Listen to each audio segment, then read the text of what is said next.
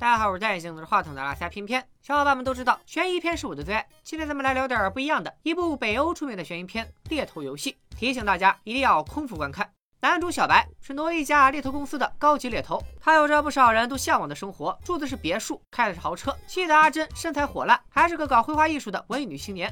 不过这只是小白的一面，在猎头身份之外，小白其实是一名偷古董名画的盗贼。他常常利用工作之便打探消息，一旦确定谁家里有名画，就会找机会来个调包，再把真品偷出去卖掉。他根本就不是真正的有钱人，钱全是偷画换来的。那为啥小白要打肿脸充胖子呢？原来小白的个头只有一米六八，比老婆阿珍还要矮半头。要知道这可是在挪威，我查过，那里男人的平均身高大概是一米八二。身高成为了小白的心病，但他始终觉得自己配不上阿珍。既然高和帅与自己无缘了，那起码占样富呗。于是小白对阿珍谎称自己继承了大笔遗产，名牌包、大别墅，只要阿珍想要的东西，小白全部买给她。钱不够就去偷画。只有一样东西是小白始终不肯给阿珍的，那就是属于两人的孩子。因为自己身高不行，钱也没搞够，自卑的他结婚七年来一直不同意和阿珍生娃。夫妻俩为了这事儿没少吵架。老婆长得这么漂亮，小白一万个不放心。每当有超过一米六八的男人接近阿珍，小白的醋坛子就会打翻一地。但他并不会向阿珍表露出来，而是转头找情人丽丽释放一番。没错，你以为小白有多专情？原来这小子还有个情人。不过小白也有他的原则，小三儿就是小三儿，永远不可能转正。当丽丽提出想要带小白认识自己的朋友，小白立马提上裤子不认人，和丽丽断了来往。还有几天，阿珍的画廊就要开幕了，为了这个画廊的装修，小白花了三十多万。会计师提醒他，他的户头已经透支了几十万，随时可能破产。然而小白却满不在乎，又看上了一对昂贵的耳坠，打算买给媳妇儿。反正没钱了，可以偷画嘛。前面说了，小白的职业是猎头，所以有机会接触到很多想跳槽的高管。这天认识的哥们儿想进探路者公司上班，谈话间，小白了解到了对方家里就有名画。问了具体住址以后，小白安排求职者第二天与探路者的高管见面，自己就可以趁这个时间到他的家里偷画。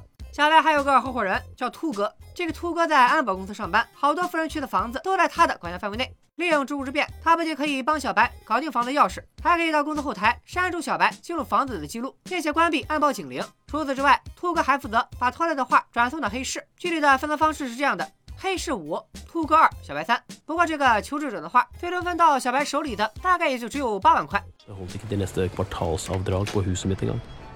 看来想还清欠款，还需要赚更多的钱。这天，阿珍的画廊终于开业了。一个叫阿强的男人和他有说有笑，小白看了很不是滋味。阿珍介绍阿强给小白认识，阿强全名叫詹姆·兰尼斯强，是名副其实的高富帅。之前是荷兰一家科技公司的董事，公司的名字比较拗口，咱们就简称他为弟弟好了。弟弟主要从事 GPS 全球定位系统，和咱们前面提到的探路者公司是竞争对手，最近要被美国一家大公司收购了，所以阿强就从弟弟出来了。他这次回挪威是来继承他奶奶的公寓，不是骂人啊，就是他奶奶去世了，给他留了一栋公寓。小白猜测阿强那里应该也有名画，于是直言自己是干猎头的，可以介绍阿强到探路者工作，顺利与阿强周一、周五一起吃饭，到时候再趁机套话。在写餐厅地址时，阿强递给了小白一支笔，记住这支笔，咱们后面要考。小白的猜测是对的。当天晚上，阿珍在跟小白闲聊时，就提到了阿强他奶奶公寓里的一幅画，名字叫《狩猎卡里东野猪》。这是鲁本斯的名画，因为二战下落不明。阿珍告诉小白，阿强想托他转让给画估值，并表示这幅画可能值一个亿。小白一听这话，乐开了花，一个小目标，财务问题迎刃而解。他赶紧来到秃哥家商量偷画的事。然而秃哥对此并不着急，一上来就讲述家里装了一个摄像头，摄像头面向床的对面，他总是利用这个摄像头拍照和小情人战斗的视频。自己安保公司的同事也能在公司同步欣赏，真是有够变态的。而且他和小情人在战斗之前，那可是真的在战斗。五分 大家别怕，枪里装的都是空包弹，空包弹算是个小伏笔，大家可以记一下。秃哥喜欢玩枪，还扬言自己家里每个房间都能找到枪，建议小白也搞上一把。但小白哪有这个心思，叮嘱秃哥赶紧到瑞典弄一副赝品回来才是正事儿。时间来到周一，小白与阿强见面，阿强告诉小白，自己十八岁当兵，还只能过失踪人口和通缉要犯。当时他用的就是滴滴公司提供的技术，因为给滴滴公司开发的微型发报器提出了改进建议，所以他后来成为了滴滴的一员，并表示自己明天将打飞的去接爱犬，后天就会返回。小白也承诺，阿强回来的那天就安排他与探路者公司的人见面。这事儿绝对有戏。回到家以后，阿珍留下一张贴纸，说是晚点回来。小白看了也没多想，然后百度了一下阿强的信息，果然如阿强所说，他确实是个狠角色。镜头一转，来到第二天。小白带着秃哥给他的名画赝品来到了阿强他奶奶的公寓，和秃哥像往常一样配合无间。没过几分钟，画就被调包了。你说你偷还赶紧撤呀！小白偏不，他看到窗外正在玩耍的孩子，触景生情，干完这一票，下半辈子衣食无忧，或许真的可以考虑生个孩子了。于是小白就给老婆阿珍拨了个电话。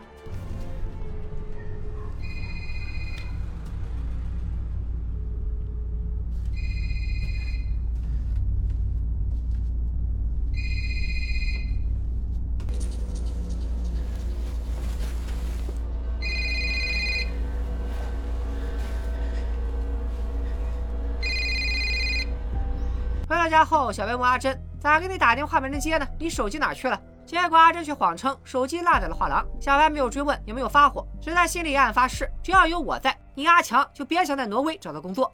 小白带阿强和探路者公司的人见面，阿强口若悬河的讲述着他们开发的一种类似发胶的跟踪定位产品，说是一小撮里就有上百个发报器，能够附着在任何物体上，除了污泥之类的，啥也干扰不了它的信号。小白哪听得进去这些，满脑子都是阿珍阿强抱在一起唱歌的画面。阿强和探路者公司谈得非常愉快，但是临走时，小白却说这份工作他还找了其他有利的候选人，阿强能不能被录用，这事儿还不一定呢。说完便拂袖而去。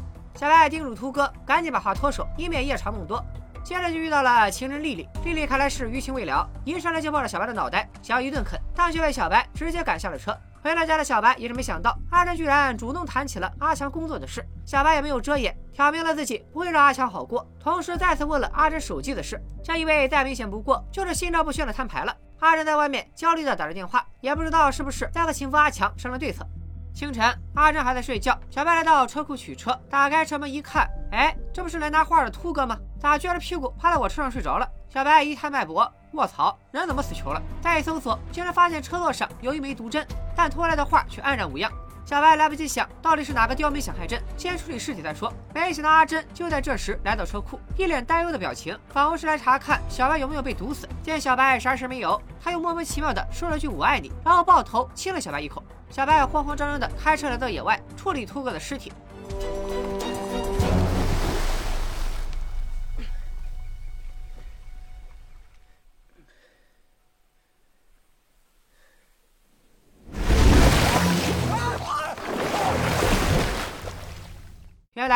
扎在了秃哥的膝盖上，扎进去不深，所以毒药还没有完全渗透。小白把秃哥救上来，送回了家。中毒的秃哥痛苦难耐，让小白赶紧打电话报警，送他去医院。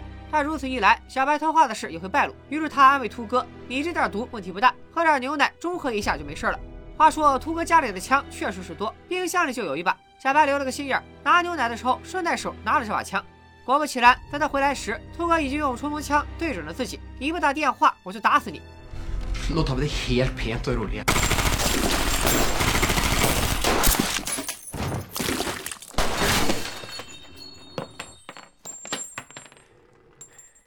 镜头一转，阿强竟然已经在外面等候多时。小白料定是阿强和阿正联手下的毒，那还不撒丫子跑啊？阿强见小白上车要跑，抄起石头就是干。果然是兰尼斯特有债必偿，小白被吓了个半死，夺路而逃。问题来了，阿强是怎么找到这里的？前面咱们提到，阿强是专业搞追踪的，还开发了微型发报器。很明显，他在小白的身上装了发报器，但装在哪里还不清楚。于是小白扔掉了手机，挂上了秃哥的车和衣服，把之前穿的带的全部都丢到了湖里，甚至包括自己的婚戒。看来是对老婆阿珍彻底死心了。小白有家不敢回，只好开车来到秃哥在山上租的一个小木屋里。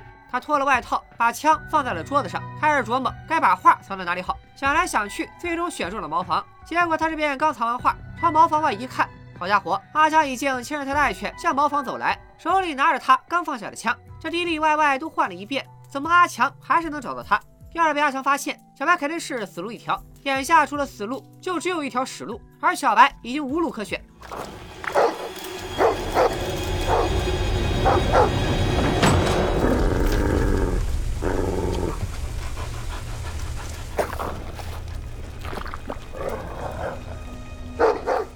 像进入茅房，追踪器也在这里面的信号，于是他转头去别的地方找。这里解释一下，剧组当然不会真的使用粪便来进行拍摄。我们所看到的翔其实是用油、咖啡和巧克力饼干混合而成。类似的操作在贫民窟的百万富翁里也有。要说跳进真粪坑，在拍摄《监狱风云》时，咱们敬业的发哥倒是干过一回。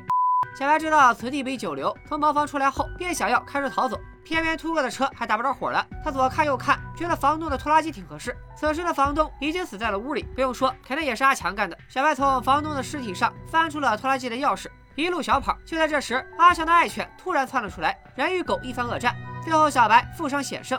他心惊胆战地开启了拖拉机，没走多远就翻了车，好在被一个路人所救。第二天，小白在医院中醒来，身上也被洗了白白，想让自己大难不死，他的脸上流露出了劫后重生的轻松。然而，当他往窗外一看，靠，阿强的车就停在楼下，这是树狗皮膏药的吗？屋漏偏逢连夜雨，加雪加冰雹。警察因为调查房东被杀一案，也早早就在外面等着他了。逃跑不成，小白只能乖乖被带上了警车。不过这俩废物警察根据现场留下的车，误以为杀死房东的人是秃哥，所以他们把小白当成了秃哥。小白便将错就错，承认自己是秃哥。一辆卡车出现在了附近，正向他们驶来。不用说，肯定又是阿强。小白想起了阿强和探路者介绍的那种发胶，又想到出门前阿珍摸头亲吻自己，一下子明白了其中的原委：是阿珍帮阿强在自己的头发上装了发报器。所以换衣服、洗澡都没有用，这也就解释了为什么小白跳进粪坑，追踪器上就没有了信号。因为阿强当时说过，污泥之类的东西会干扰信号。意识到这一点，小白赶紧劝警察离开，但已经来不及了。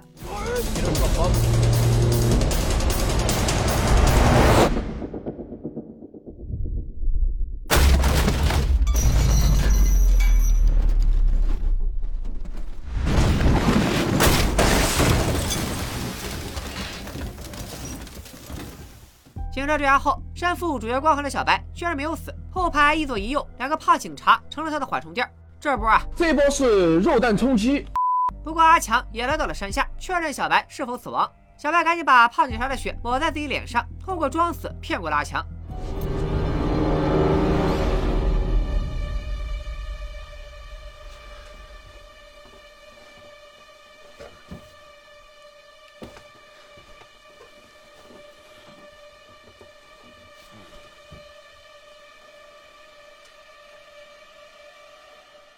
阿强走后，小白从一个摔毁容的警察身上找到了钥匙，打开了手铐。既然阿强是靠头发上的特殊发胶来追踪自己，小白翻出一个刮胡刀，干脆给自己剃了个光头，然后又把剃下来的头发全部塞到一个零食袋里，放进了胖警察的兜里。这样短时间内，阿强也就不会发现小白炸死。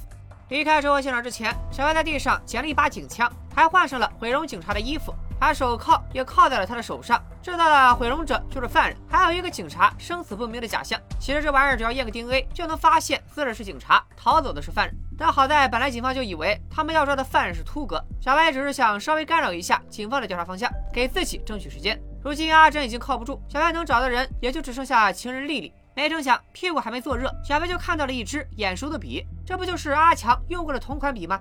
到卫生间一看，丽丽正要给阿强报信，说什么他就在我这里，你赶紧过来。气得小白二话不说，将枪口对准了丽丽。情急之下，丽丽竟然说出了一个小白完全想不到的事情：原来这一切都和弟弟公司有关。前面咱们提到，弟弟将要被美国公司收购，其实是因为弟弟出现了财政危机。但美国人怎么会做赔本生意？所以收购是有条件的。什么条件呢？就是弟弟必须要获得探路者的技术，打入探路者盗取技术，正是阿强回到挪威的真正目的。于是，小白作为给探路者找人的猎头，自然而然就被阿强给盯上了。他先是找到丽丽，想通过丽丽和小白结识。丽丽之前说要介绍朋友给小白认识，说的正是阿强。没想到反而让小白以为丽丽想勾开两人的地下情，于是就和他分了手。一计不成，阿强便打起了小白老婆阿珍的主意。阿珍不是搞艺术的吗？阿强就捏造了奶奶家有一幅名画的故事，从而接近阿珍，再通过阿珍认识小白。没错，小白偷的画其实是假的。不仅如此，给小白头发上抹发报器的也不是阿珍，而是丽丽。实验就是他来找小白抱着啃，被小白赶下车的那次。这样看来，如果小白当初让阿强成功入职探路者，后面这一系列的倒霉事儿都不会发生了。但这里其实也有一个逻辑说不通的地方，那就是阿强追杀小白的动机。小白是偷画贼这件事，阿珍和丽丽都不知道，所以阿强应该也不清楚。那阿强为啥要追杀小白，就成为了影片前期最大的一个悬念。前面也设置了各种烟雾弹，故意让观众误会阿强可能和阿珍有什么阴谋，想要除掉小白，继承他的遗产。到这里大家才明白，阿强就是想通过小白这个猎头进入探路者公司，盗取人家的核心技术。那么，当小小白表现出不想给阿强介绍这份工作的时候，阿强的第一反应应该是威逼利诱，甚至绑架阿珍，要挟小白。总之就是不择手段的让小白推荐自己进探路者，而不是直接追杀小白，不死不休。我只能勉强理解为阿强误以为小白发现了自己的秘密，担心他会向探路者告密，所以才要杀人灭口。言归正传，咱们说回剧情。面对怒不可遏的小白，丽丽声泪俱下的打起了同情牌，说自己所作所为都是被阿强所逼。小白心软了，起身到冰箱给丽丽找杯水喝。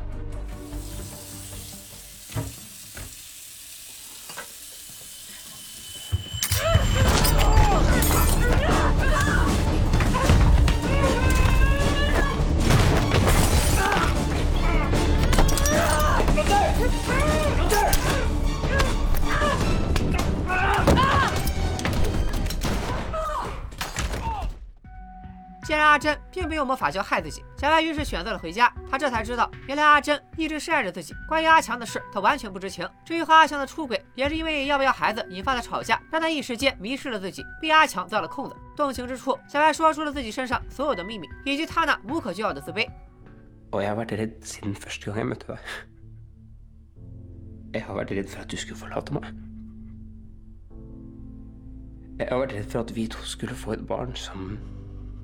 Du elsket høyere enn meg. Og jeg har vært redd for at du skulle se hvem jeg egentlig var. Og hate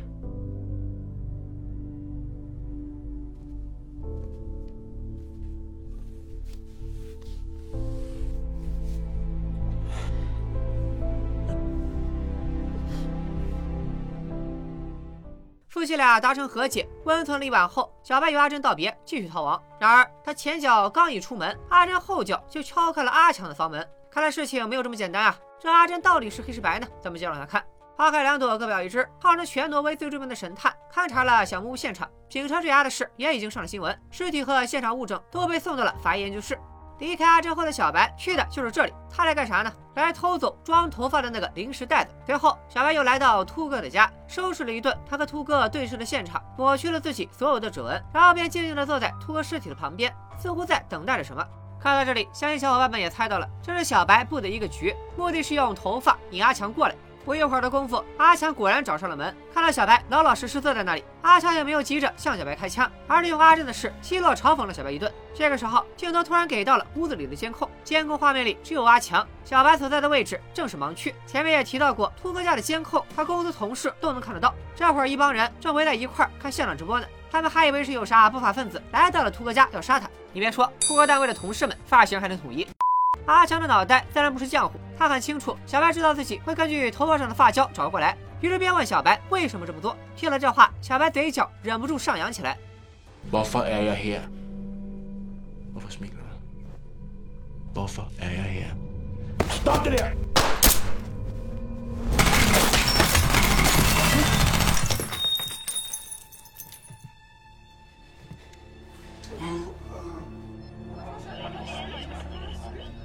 还记得秃哥的家里有不少空包弹吗？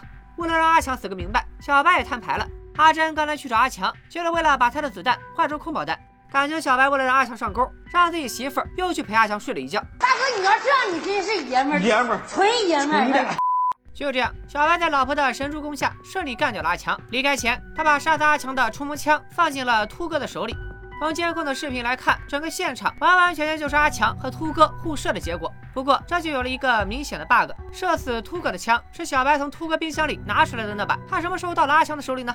不知道大家还记不记得，小白到茅房前将那把枪放在了桌子上，结果阿强这货跟来之后就一直拿着用了。小白躲在厕所时透过门缝也确认了这一点，所以弹道比对并不会出错。但让阿强来杀他，会不会临时换别的枪？这个还真不好说。所以小白也有赌的成分。事实上，小白所考虑的远不止这一个问题。因为最后小白的一段独白解释了一切。首先，警方本来就误把小白当成了秃哥。通缉令里也是秃哥的名字，刚好见过小白的四个警察在车祸中丧生了，所以没人知道偷画和杀人的是小白。第二，小白杀死阿强的冲锋枪就是秃哥当时拿来扫射小白打中牛奶的那一把，而小白杀死丽丽用的枪是他从车祸现场拿的那把警枪。小白也让秃哥的指纹留在了警枪上，然后把枪放在了秃哥的床头柜上，为的就是把杀丽丽这口锅也扣在秃哥的秃头上。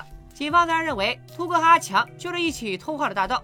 而丽丽是阿强的情妇，也参与了偷盗，大概是因为分赃不均发生了矛盾。还记得丽丽给阿强发的短信吗？他在我这里，你快过来，说明秃哥来找过丽丽。丽丽感受到了威胁，于是发短信求助阿强，可惜还是被秃哥所杀。于是为了给自己的情妇丽丽报仇，阿强又来找秃哥火并。唯一可能出现问题的是关于秃哥的死亡时间，法医验尸就能发现。秃哥的死亡时间要远早于阿强的死亡时间，这就和俩人互射而死产生了矛盾。好在小白提前调查过，负责惨案的神探是一个沽名钓誉之徒，能一次性破获名画偷盗案和连环杀人案这两起大案，必然让他的仕途和名声更上一层楼，肯定会选择睁一只眼闭一只眼。小白总结这件事能够成功时，说了这样一句话：“我可能不够了解自己，但对人性我了如指掌。”仔细想想，罔顾真相的媒体、自以为是的恶人、沽名钓誉的名流，在现实中也的确存在，所以咱们也就不必太过计较了。在影片结尾，小白不再自卑，也不再偷画，他继续做着自己的猎头工作，而阿珍也如愿以偿的怀上了宝宝，一家三口从此过上了没羞没臊的幸福生活。总的来说，这部猎头游戏在画风上延续了北欧电影的清冷质感，它的细节都藏在人物对话和行为之间。看似不经意的场面，其实都是设计好的伏笔。当然也有发胶发报器过于逆天，反派强行降智，动机迷惑，以及对媒体和警方过于弱化这些槽点。有别于一般的悬疑烧脑片，本片并不是通过复杂的信息量来固住观众，它让人着迷的地方在于其清奇的剧情走向。观看的过程中，你很难猜到下一场戏还要发生点什么，但回想起来又特别合乎情理。从娓娓道来的开端，一点点层层升级，从小高潮发展到大高潮，让勇跳茅坑、抹血炸死等超出日常经验的视觉奇观逐一上演。同样抓人的还有人物的内心冲突，通过对男主因为身高自卑的极端化处理，里面反映了普遍存在的外形焦虑。生活中除了身高以外，身材、颜值、财富等等，都是人们日常性的焦虑所在。毕竟，社会层面的区别对待，甚至是歧视，确实不可回避的长期存在着。在这种环境的影响下，不自信的情况在每个人身上或多或少都会出现。我们一方面要对歧视说不，另一方面也要学会与自身的状态达成和解，不要被负面的评价所困扰，更不要因此否定自己，进而看不到自己身上的优点。男主面对妻子患得患失，错把金钱当成了筹码，于是一次次的去偷画，就是为自卑蒙蔽双眼的表现。生活中或许没有电影那么戏剧化，但类似的情景确实有发生。很多时候，事情原本没有那么糟糕，人们却因为自卑把事情想得很糟糕，然后做出了糟糕的决定，最后就真的让事情变得很糟糕了。如果你也有过类似的经历，不妨在评论中分享一下，咱们一起共勉。今天就说到这里咱们下个视频再见拜了个拜。